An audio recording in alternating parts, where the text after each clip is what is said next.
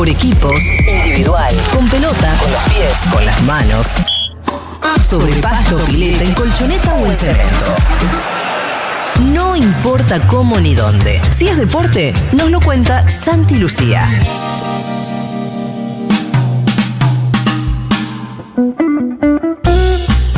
Feliz, orgullosa de, todo el equipo, de, de todo el grupo, el cuerpo técnico, eh, todos, todos. La verdad que, que muy orgullosa de todos, eh, muy, muy contenta.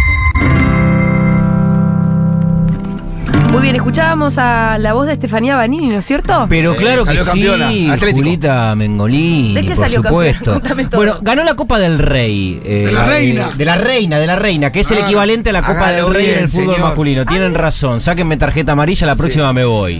Porque... El feminista Santi Lucía, Sí. ¿cómo va a cometer semejante error? No, por supuesto, tienen razón. Me, me siento amonestado desde el inicio del partido. No, no, no. con- No, es como cuando entro, cuando un pibe pega una patada al principio, que Sí. hay que perdonarle la amarilla. Avisarle nomás. Che. Bueno, eso todavía, Bueno, sos un pibe, todavía pero- está en discusión, ¿no? Claro, por supuesto. Cumplió seguro que 45 no. el 25 de mayo, Eso seguro ¿eh? que no. Un abrazo 45 con ya, Santi. 25 de 45, mayo. soy Qué lindo 78 día. como Riquelme y como Lionel Scaloni y como Chirola Romero, no me acuerdo cosa, ninguno más. Santi, Los ¿y enfrenté a ellos en algún momento. ¿Cuándo vas a demostrar la edad que tenés? Eh, Podría tener 30 años, Santi. Todo el tiempo, todo Y el me tiempo. dijeron que como futbolista tiene 21 años. No, ojalá. Sí, ojalá. sí, sí, ¿Sabe- sí. No, no, se hace el humilde, se hace Pero el humilde. ¿cuándo La pasás la receta de la eterna No, juventud? qué, La la rompes, la rompes. Eh, los fines de semana fui a ver a los Cadillacs. Yo sigo con mis consumos de los 90, por ejemplo. Debe ser eso. Yo estoy en, estoy en Es eso. Lo que hay que hacer es Sí, eso. absolutamente. Sigo yendo a ver a la Renga, dividido. Voy a ver a la Kermés Ricotera. Sigo ahí. Vas a Margarita Rock and Roll. No está más en cabildo, pero qué lindo sea. Pero a, la fiesta del con Condom Club, al viejo correo. Con pibe de qué edad jugaste a la pelota. No, ahí, ahora estoy jugando con pibes que son categoría 90. Y bueno, Ah. Que- eh, que futbolísticamente, ¿cuántos años tenés? Está bien, bueno, pero me vuelan por al lado y yo trato de parado cumplir o corriendo mucho bien, menos no que ellos. no, bien. me exige mucho el fútbol. Pito, es muy difícil después de los Te 40. esperamos en el equipo nuestro, llama Boca. Vas a tener que ¿Se usar la llama camiseta Boca? de Boca. ¿En serio? Sí, somos los únicos en la liga que jugamos, usamos la camiseta de Boca. Mira vos. No encontré en ninguna liga donde fui a jugar otro que juegue con la camiseta de Boca. Y somos Boca. Qué Bueno. osado ponerle ese nombre. Bueno, Eh, escuchábamos a. Estefanía Banini, campeona de Atlético Madrid de la Copa de la Reina, que es el equivalente a la Copa del Rey para el fútbol masculino. Y la escuchamos a Estefanía Banini no solamente por la consagración, sino porque fue determinante en una final que evidentemente fue histórica. ¿Y por qué decimos esto? Es la segunda vez que Atlético Madrid se consagra en esta competencia. ¿Por qué el carácter de histórico? Porque enfrente estaba el Real Madrid. Ah. Era la primera vez que se definía con el clásico de la ciudad. El Real Madrid se incorporó hace poco al fútbol femenino. Desde 2020 está compitiendo. Antes eh, no, no, no, presentaban equipo. Y también el componente emocional la puso a Estefanía Banini en un lugar de, de figura y por eso tuvo el reconocimiento no solamente en la Argentina, que siempre estamos siguiendo de cerca sus ¿Hizo goles? pasos, sino en España. 43 minutos del segundo tiempo. Ajá. El Real Madrid ganaba 2 a 0. Ah. Cuando faltaban dos para que termine el partido. Pase de Estefanía Banini, definición de Lucía Moral, se pone 1-2 el Atlético Madrid. Adicionan 6 minutos cuando llegan a los 45 del Qué segundo partido, tiempo. Papá. En el quinto minuto de los seis adicionados hay un tiro libre para el Atlético Madrid. La responsabilidad en la ejecución de un tiro libre que no era en una posición cómoda porque estaba bastante lejos Ajá. del arco. La responsabilidad de ejecutar ese tiro libre la asume Estefanía Banini y clava la pelota en el ángulo. Eh, Santi, ¿no te parece uno de los mejores goles de tiro libre de los últimos Hermoso. cinco Sí. años? No sé cuánto. No, no. pero- No hay un plus. Con un altísimo valor estético el Además, gol es que para que lo tengo que buscar. No, sin, ánimo, ¿eh? sin ánimo de, cabe- de- de ser termo, aunque lo soy mucho. Lo. No hay un plus en, en- en- en las argentinas, en, en la jugadora y en el jugador argentino. Pero siempre. Eso no es el termo, ¿viste? hermano, Hay es el como patriota. algo muy, muy marcado. Pero por, La eso, jugadora pero por eso buscan al jugador argentino en el mundo. ¡Uy, qué golazo! Golazo, porque Y lo aparte con agarra, los ¿vos ¿viste cómo agarra la pelota? ¡Qué con la decisión que lo ¿Viste? hace. La miró a los ojos a la otra que se acercó así corte. Absolutamente. es mía esta. Es mía. Cualquiera se esconde. Y cualquiera aparte, se esconde. en un momento que era el tiro libre para tener la ilusión de ir el alargue o perder la final. Te quedás con la foto de que Quinto minuto afuera. de los seis eh, adicionados. Plato mierda, diríamos. Absolutamente. Eh, termina el partido 2 a 2. Van eh, a, eh, al tiempo suplementario, empatan 2 a 2, van a la definición por penales, donde se termina consagrando el Atlético Madrid, erra en la definición por penales Estefanía Banini, eso no quita que su equipo pudo ganar en la definición, en la tanda de penales, y tampoco quita de que ella haya sido la figura. la Fue tan claro. relevante lo que hizo durante el juego que Se dio el lujo de inclusive errar un penal. errando, sí, Bueno, errando lo- en la lo- definición termina siendo la, la más importante. Lo mismo que le halagamos en, en- en el tiro libre, hay que decir, los penales lo, arrean- lo erran los que patean, ¿eh? Sí, absolutamente. Hay un libro de Marcelo Roffé, psicólogo Sí, sí. deportivo, que trabajó mucho con Peckerman en la selección, eh, que hace referencia, sí, absolutamente, a este tipo de, de situaciones. Es el primer título. Yo no patearía ni en pedo el Por eso No, digo, claro, mirá, va y lo patea. Sí, el otro día, bueno, ahora no me acuerdo el nombre, pero ahora que se están definiendo todas las ligas, el otro día vi la definición del Championship en Inglaterra, que es para meterse en Ay, la no. Premier, en la Premier League, este y Con el. Sí, el. Luton, y van a la definición por penales. Y, y termina eh, errando un futbolista eh, el penal que define un ascenso a la liga más competitiva No, del mundo. no, o sea, la vida de una institución. Y por supuesto que de tus compañeros dependen de lo que vos hagas en ese momento. ¿Y ese flaco cómo queda Y el chabón la tiró a la tribuna. Y mal, es eh, muy difícil de volver de eso, Julia. Muy difícil. pobre. Sí, pero aparte es inglés, difícil. porque si vos me decís que sos. Viste que hay países donde les chupa un poco más el huevo también. Sí, claro. Donde la gente le pasa eso y vuelve a su casa y bueno, la vida sigue. Sí, ninguno como Argentina igual, por más Sí. que seas inglés, acá, viste. Pero con esa liga. Acá ya hay un capítulo que afortunadamente lo transitamos que tiene que ver con el de Vanini, la Messi, eh, ¿no? La, la Messi del fútbol femenino, que, este, que, que por supuesto no es una analogía favorable, creo que, que- que para nadie, tampoco para ella, pero hay eh, quizás sí un punto de, de contacto que, que por lo menos desde el registro de la carrera de cada, de cada uno, tanto de Leo Messi como de Estefanía Vanini, no creo que sea casual, que es un punto en el que confluyen. Es que ni Lionel Messi ni Estefanía Vanini jugaron en el fútbol argentino. Ah. Y es un dato fuerte cuando digo las referencias de cada una de la disciplina. Messi, que todos tenemos claro la, la carrera, lo que consiguió, a dónde llegó, lo que representa para las nuevas generaciones fundamentalmente. eh, y Vanini como la bandera de la selección argentina hace un tiempo. Miren, les voy a decir esto. Ustedes tienen mucho más naturalizado que yo ese extractivismo colonialista de jugadores de fútbol. Lo- como ustedes están más metidos Claro. en el fútbol, están más acostumbrados a que los buenos no juegan ni dos minutos acá. Sí.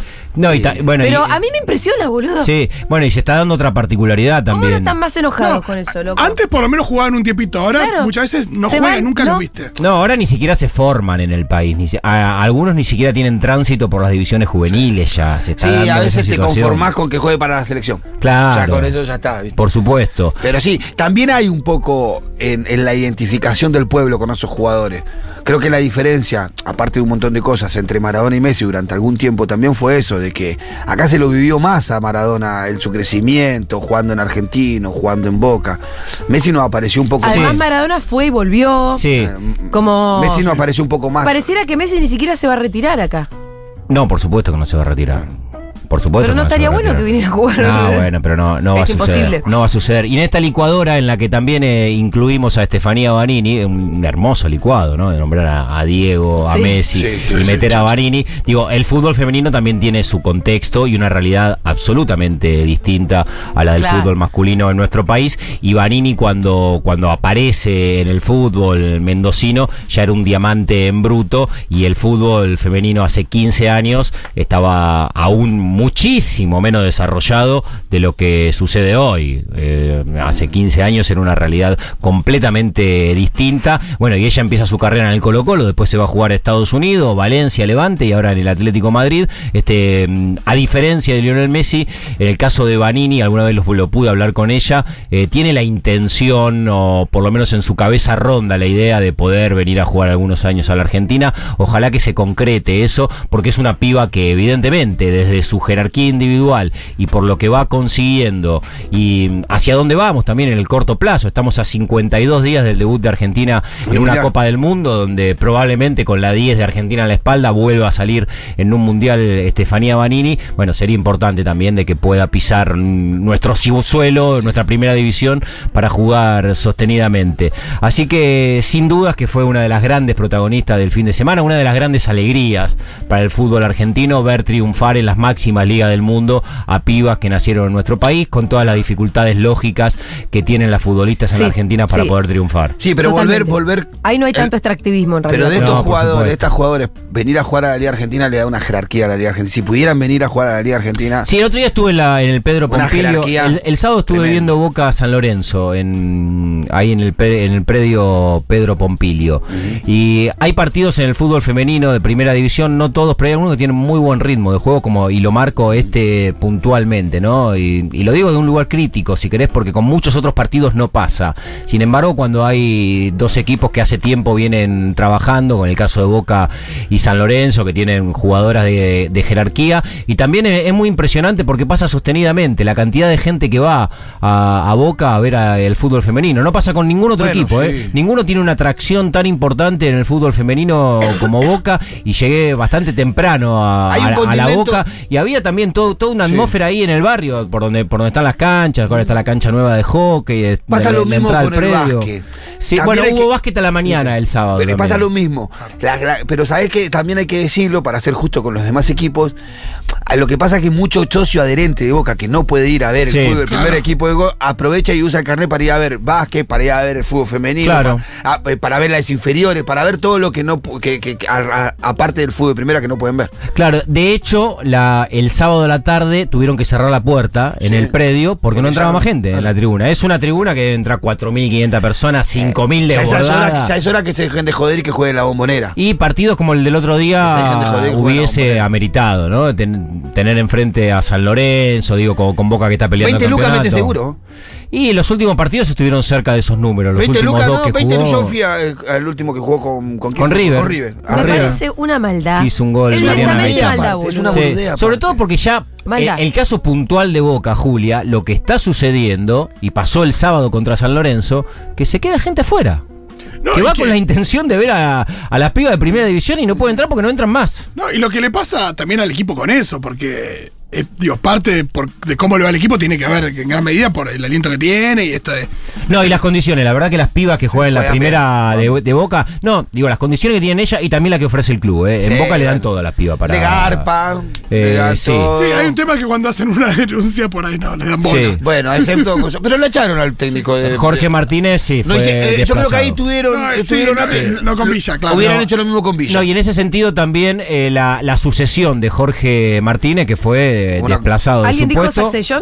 fue no la sucesión dije de La Jorge Martínez sucesión. es de Flor Quiñones que es un símbolo de- del fútbol femenino en la Argentina por um, como jugadora de selección, en su pasado en San Lorenzo, en Boca, por supuesto, multicampeona, y que además sigue jugando al futsal en Boca. Y para las pibas, eh, hablé bastante el sábado con, con jugadoras de Boca, mirar al banco, son pocas todavía las mujeres que están dirigiendo en primera división el fútbol femenino. Una de ellas es Flor Quiñones en Boca, que Boca tiene, subirse a Boca es como agarrar, no sé, Ferrari en Sí, Fórmula 1, ¿no? claro. Tiene, este, obviamente, condiciones bastante superiores al del resto de, de sus Que te competidores. exige resultados. Y también. Claro, y Flor Quiñones es una piba que está recontra formada para estar en ese lugar y no deja de ser una tranquilidad importante para la jugadora mirar al banco y que esté una de ellas, ¿no? Que hace poco estaba dentro de la cancha y que ahora formada como entrenadora puede dirigir al Tenemos equipo. un montón de temas, Santi. Sí, muchísimos. Avance, señor. Bueno, Digamos eh, que Messi salió campeón y que los franceses tuvieron que festejar. Sí, eh, bueno, ahí lo, lo hemos nombrado a Lionel Messi. Estuvo viendo Coldplay. Ayer fue bastante elocuente verlo ayer en el Estadio Olímpico de Barcelona, mientras la estaban haciendo una premiación en Francia casi al mismo momento porque se había consagrado campeón el PSG con un gol suyo en el partido con el ¿Y él Racing de, fue? De Estrasburgo. Se fue a ver Coldplay a, a Barcelona. Ah, alto shade. Eh, sí, absolutamente. Ah, Tipo, ya está. Esto ya Sí, está. en realidad fue una gala de la unión de jugadores profesionales que distinguían a los flamantes campeones, un premio Mbappé, que Mbappé lo nombra en su discurso. Estaban los referentes del Paris Saint Germain, salvo Lionel Messi, que estaba viendo a Chris Martin. Coldplay. está bien. En Eh, España sí. tocan música Está sonando en las últimas horas una posibilidad de ir al Chelsea, ¿no? Porque hoy confirmó el Chelsea a Mauricio Pochettino. Lo que pasa que eh, el Chelsea está como mencionando o están poniendo en la plataforma los medios ingleses de que puede ir Los Ah, argentinos. Lautaro Martínez, Enzo Fernández, se habla de la posibilidad también de Alexis McAllister que todavía no ha anunciado. un Pochettino, acuerdo ¿qué con quiere el llevar a la selección argentina? Bueno, más o menos. ¿no? sucursal ahí. Más o menos. Salió. eh, Habló con Scaloni y dijo, yo te los mantengo todos juntitos acá en el el Chelsea, salió decimosegundo, Sí, que para un equipo con una pretensión siempre de competencia alta, este no entró ni siquiera a la Europa League, digo, va, eh, va a estar muy lejos de lo que habitualmente sucede con, con ese equipo. Pero bueno, Lautaro Martínez sí aparece, digo, eh, en caso de que Lautaro decida ir a un equipo que no juegue Champions, ¿no? Va- Acá estoy- ahora juega la final el 10. Hablando de Lautaro, estoy leyendo que el Real Madrid preguntó condiciones por Lautaro. Sí, bueno, lo que fue la temporada de Lautaro Martínez de la Copa del Mundo para acá, no hubo ningún futbolista que haya tenido el nivel ni los registros estadísticos de Lautaro y todavía le falta coronar la temporada porque el 10 de junio juega la final de la Liga de Campeones. Eh, no, por supuesto que no es candidato el Inter ante el Manchester City, pero será sin dudas uno de los partidos eh, más importantes a nivel clubes, quizás el más importante que se puede jugar, que es la final de la Liga de Campeones de Europa. Así que le queda un partido a Lionel Messi después de la consagración de- del fin de semana en, en el Paris Saint Germain, que es frente al Clermont, eh, que se va a jugar el sábado. Habrá que ver qué tipo de respuesta tiene, ¿no? Porque, insisto, está. empató uno a uno, se consagró campeón gracias al gol de Messi. Eh, en este fin de semana hubo recorrido por la temporada de Messi en la Liga de Francia y la verdad que lo que aportó para que sea campeón el PSG es altísimo. Este, que fueron 16 goles, algunos de, de una suprema importancia y además belleza que hizo para el equipo parisino, que es cierto, suele ganar en los últimos años la Liga de Francia de manera sostenida, pero volvió a hacerlo después de lo que fue un fracaso en la Liga de Campeones de Europa y con un Lionel Messi en, en un altísimo rendimiento también en esta consagración. Llegó al título 43, es el futbolista más ganador en la historia, Lionel Messi. 43 títulos. Teniendo en cuenta todas las competiciones con Barcelona, con Paris Saint Germain y por supuesto también con el seleccionado argentino. Y al seleccionado argentino vamos también porque... mm, Presentó la lista a Lionel Scaloni de los próximos amistosos que va a jugar el seleccionado argentino. Ah, en, sí, en una gira que va a realizar eh, por Asia. Argentina va a jugar el primer partido el 15 de junio en Beijing.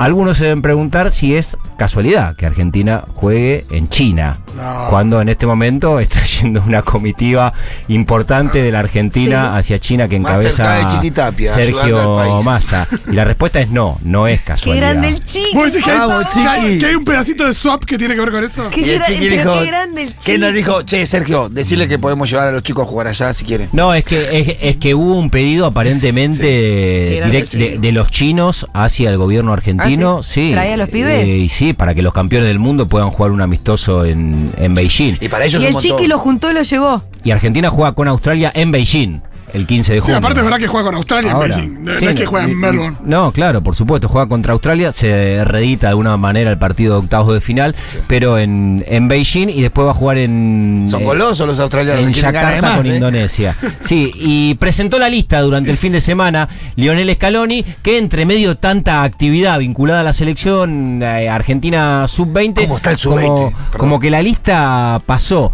y aparecieron una serie de sorpresas en la lista o algunas convocatorias llamativas. La última es un anuncio que hizo mm, la AFA hace cinco minutos, que es la de Facundo Buonanote Buonanotte. que jugaba en el Brighton, no lo dejaron venir al sub-20 y aparece en la lista. No apareció en la lista de 27, es el jugador 28, lo, lo acaban de convocar a integrar eh, la selección Buen argentina en esta gira por Asia. Y aparece la lista con una serie de sorpresas y, y un dato que no deja de ser llamativo por algo que contamos hace algunas Claro. semanas. Claro, lo primero, eh, para ir por parte, Walter Benítez, arquero del PSV en, eh, Eindhoven de mm, Holanda, 30 años, chaqueño, mide 1,93, jugó en la Argentina en Quilmes, después se fue a Francia y ahora aparece dentro de los convocados. Quien no está en esa posición es Franco Armani.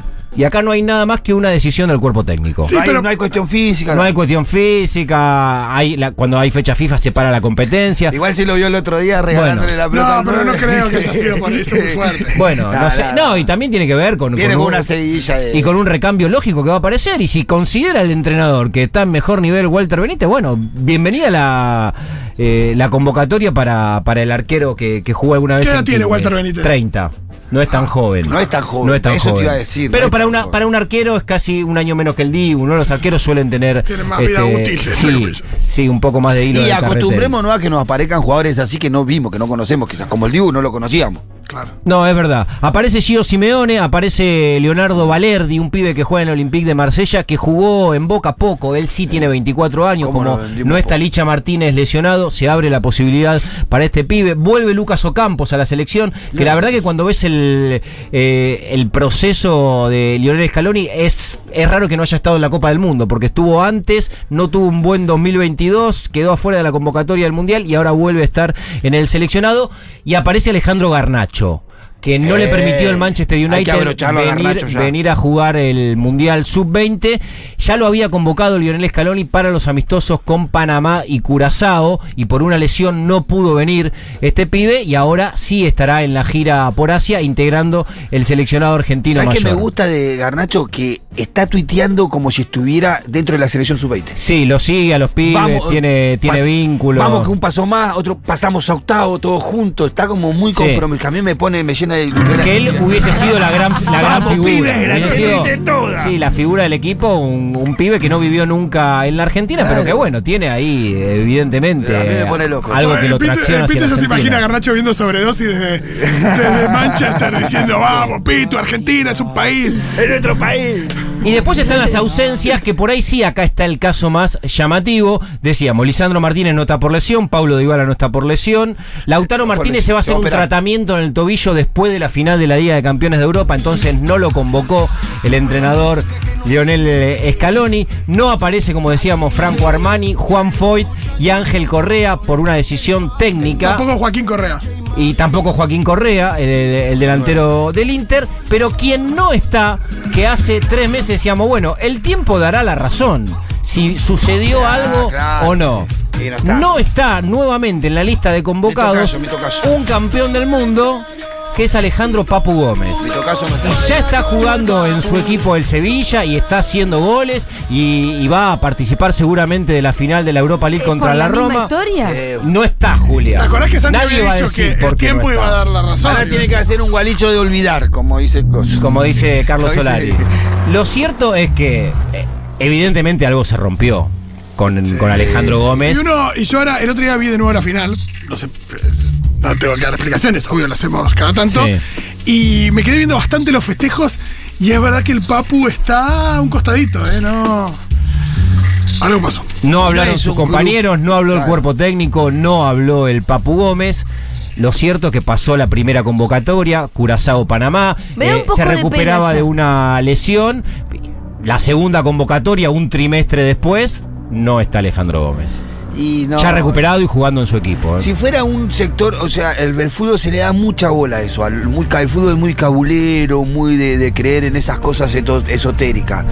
Creo que por eso más, más quilombo hay. Sí, Esa fue una versión Porque de cualquiera te decís que, que, no se le vas a dar escucharon. bola, Sí. no, hay uno que hace igualito, dale de bola. Pero creo que en el fútbol, el fútbol no es menor eso. Sí, seguramente aparecerá la pregunta para el entrenador en la primera conferencia que dé en Beijing. Va a haber un periodista, cualquier periodista le va a preguntar, bueno, ¿por qué ahora no está Alejandro Gómez? Si no estuvo antes por la lesión, uno de los 26 campeones del mundo, y, y que, y que lo, va, lo va a llevar a una cuestión de una decisión técnica. Sí, Va- porque tampoco está no está Ezequiel No, Palacios. parece que recuperó a los No, Chelsea. sí, y que, eh, Thiago está. Ah, Thiago está, perdón. Sí, Pero sí, me parece que el argumento es la ¿eh? recuperación de los Chelsea. también está. ¿O no? Ah, entonces sí. La recuperación de los Chelsea va a ser el argumento. No, los Chelsea estamos mejor. Sí, igual no hay una lista acotada acá, ¿no? Son 28, pero bueno, la decisión de no convocar a Alejandro Papu Gómez. Y después otro tema que hoy estuvo, hoy estuvieron hablando con una de las protagonistas en Crónica Anunciada. eh, ¿La escuchaste? de esta mañana. Sí, escuché y traje un extracto para aquellos que no hayan escuchado escuchado Yo la estaba Crónica, escuchando en vivo. claro, exactamente, puedan tener la, la palabra de Mercedes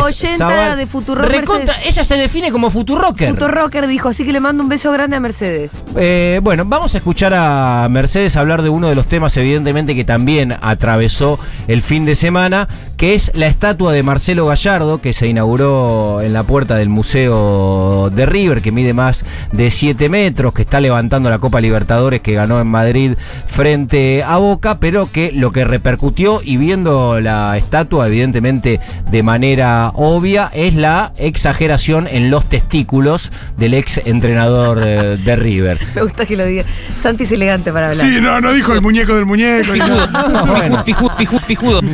Mercedes Zaval, la escultora, hablando esta mañana en Crónica. Y nosotros vamos a saludar justamente a Mercedes Zaval, que es la escultora de la estatua de Gallardo en el Estadio Monumental. Mercedes, muy buenos días. Juana Morín, todo el equipo de Crónica Anunciada en Futurock, te saluda. ¿Cómo estás? ¿Qué tal, Juana Morín? ¿Cómo estás? Bien, amorosa ella. siempre, con el Me anunciador. estás jodiendo. Yo soy Futurocker. Ay, qué, qué- qué orgullo saber que escuchas Ay, este qué programa. suerte. Ahora me hablo en confianza, me puedo relajar un poco. Sí, ahora sí. No nos escucha nadie. Estamos en casa. Este- Estamos en casa. Bueno, contanos un poco qué onda esto. Yo le- leía recién eh, declaraciones tuyas, en- lo veía en las redes, que dicen que te pidieron que hicieras eh, esa exageración en esa parte. Sí, porque mm, eh, en realidad se me dijo que quería que se- esa parte se, se, se marque un poquito más porque tiene que ver con lo que es el fútbol, ¿no? Digamos, este, esta es una estatua que es popular para el pueblo. Claro. ¿Entendés? Entonces tiene guiños de cancha, son guiños de cancha. Claro. Entonces al que es hincha de River le va a gustar mucho eh, eh, ciertas características de la estatua. Se hizo mucho énfasis en esa parte, ¿viste? Pero, Bueno, esta va la palabra de, la, de, de una de las protagonistas de esta historia, que es Mercedes eh, Zaval, la, la escultora, que le mandamos beso y Me abrazo parece grande. que su definición es bárbara. Para los Sí. boludos que la comparan a la estatua de Gallardo con la de Rodén, No, no tiene nada que ver, porque esta es popular tal y como su propia autora lo definió recién perfectamente.